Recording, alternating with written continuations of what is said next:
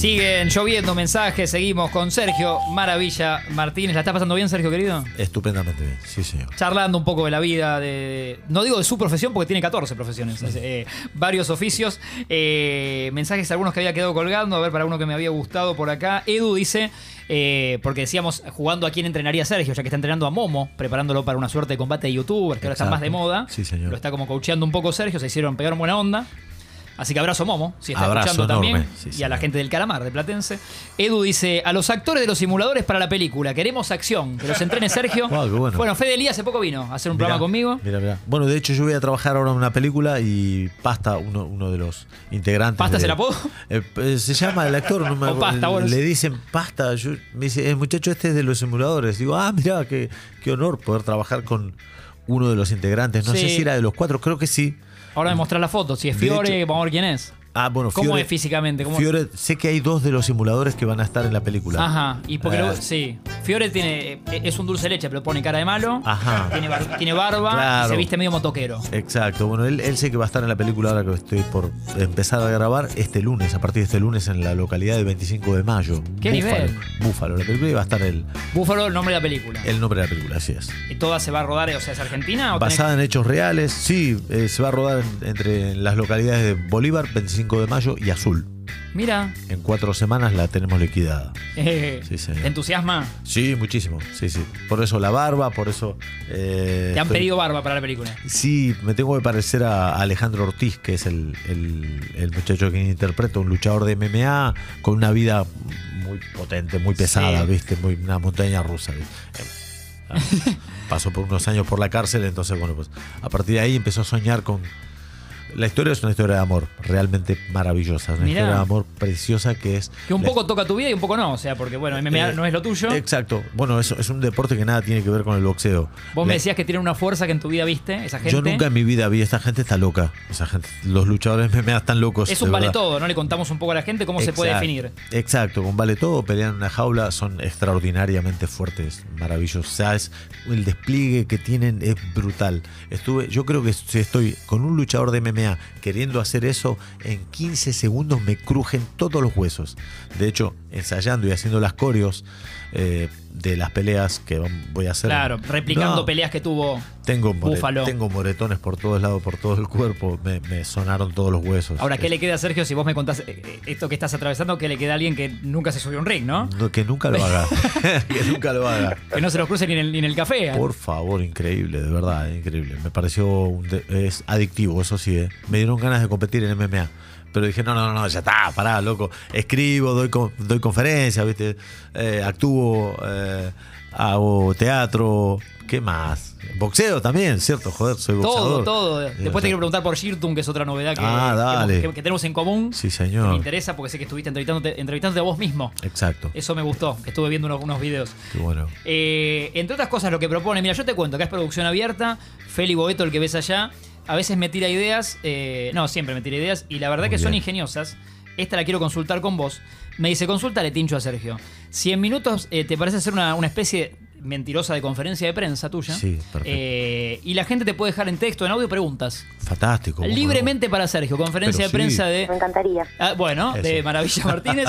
Preguntas en la app, sí, texto, audio, eh, lo que quieran y, y él con eh, Sergio se los va a contestar con mucho tino. Exacto. Y hay una remera de maldito paparazo de regalo. eh, al que, que elijamos Feli, que consideramos mejor pregunta. Vamos a ver cómo, cómo se la ganan, pero hay remera para, para que ganen y vayan al local a, a- a elegir. Así que esto es solo la venta en un ratito. Vamos a estar con este mundo jugando con Sergio un poco a su, su costado actoral. Ex- Excelente. Eh, conferencia de prensa. Te cuento y te actualizo, Maravilla querido, que hay corte parcial sobre Avenida 9 de Julio y Perón por un incidente vial. Esto lo tenés que saber por si alguien también que nos está escuchando Exacto. eh, va para esa zona. Corte en Avenida Corrientes y Avenida Idorrego, no muy lejos de acá, ahí por donde está el subtv. Esto por accidente. Eh, subtes y premetro funcionando después de esto con normalidad. Después seguirá el día de Sergio por distintos barrios, por supuesto. Y la, y la, y la recorrida. Eh, me gustó esto de la peli que me decías. Me dijiste que ya estuviste en otra. Sí. Eh, ¿Te sentís cómodo? Me siento cómodo, me siento bien. eh, ¿Te olvidás que hay una cámara o me no? siento no no no, No, me olvido me siento, me siento exigido y está bueno porque está buenísimo sentirse exigido porque me esfuerzo muchísimo más y bajo presión me doy cuenta que bajo presión es cuando mejor funciona Sí, en, en prácticamente todo orden de mi vida. Y, y ahora se viene un, un- un nuevo desafío que es estar con mis coach, ser un luchador de MMA, ser un tipo que pasó por, por mil cosas, eh, mil cosas buenas y mil cosas malas.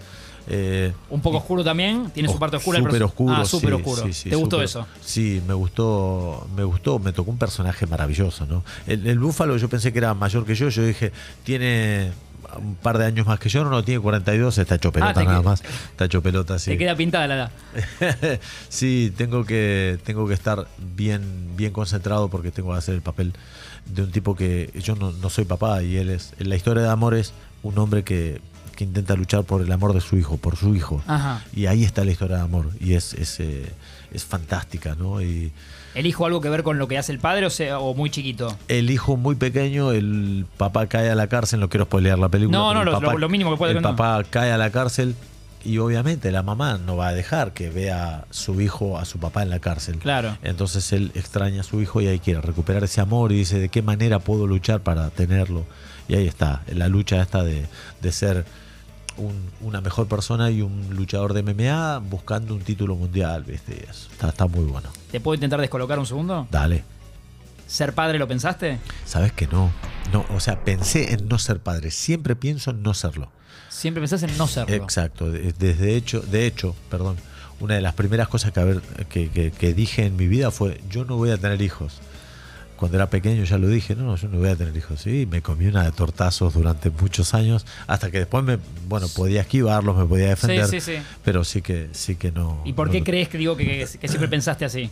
La verdad no sé por qué. Es una convicción. Como... Pero es como digo, sí, sí, sé que no quiero tener hijos. Y a veces no está bien visto, qué sé yo, ¿viste? la gente por ahí. Eh, entonces empecé a, a buscar mi, mi defensa, ¿no? Porque muchas veces te atacan, ¿viste? Sí, Digo, sí, pero ¿cómo sí. no vas a tener hijos? Entonces, ¿para qué, ¿para qué viniste? ¿Viste? Y la gente, como, como somos medio como trogloditas, ¿viste? ¡Ah, sos puto! No, No, boludo. no, claro, no, no, no tiene nada que ver, boludo. No me gustan las miras más que respirar, más que vivir. Eh, pero claro, No no, está quiero- relacionado.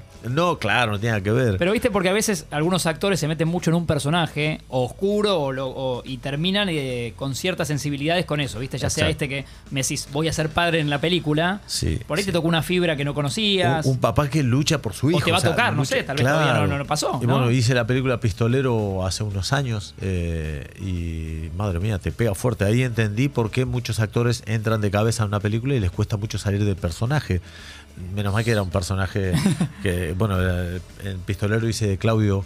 eh, uno de los hermanos Velázquez, Claudio Sí. Mendoza era en la película, pero claro, un delincuente rural de los años 60, ya como que no encaja hoy en día en esta sociedad. No. Pero si hubiese sido un delincuente de, de ahora, muchas cosas, muchos pensamientos, mu- mucha eh, la, la línea de pensamiento que trae el personaje.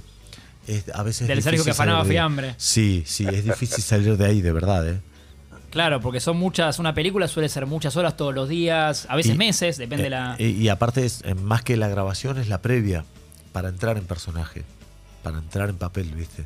Es, eh, cuesta, cuesta, perdón, cuesta entrar, pero lo que más cuesta es salir. Lo que más cuesta es salir. Frases que nos deja maravilla. En un rato estaremos con esta suerte de conferencia de prensa. Nos escriben eh, y nos dejan audio lab, lo que quieran. También para saludarlo. eh, muchos bancando, por supuesto, que esté. Sorprendidos de que Sergio vino a hacer dos horas de radio con nosotros. Total. Porque es un copado. Porque viene porque tiene ganas.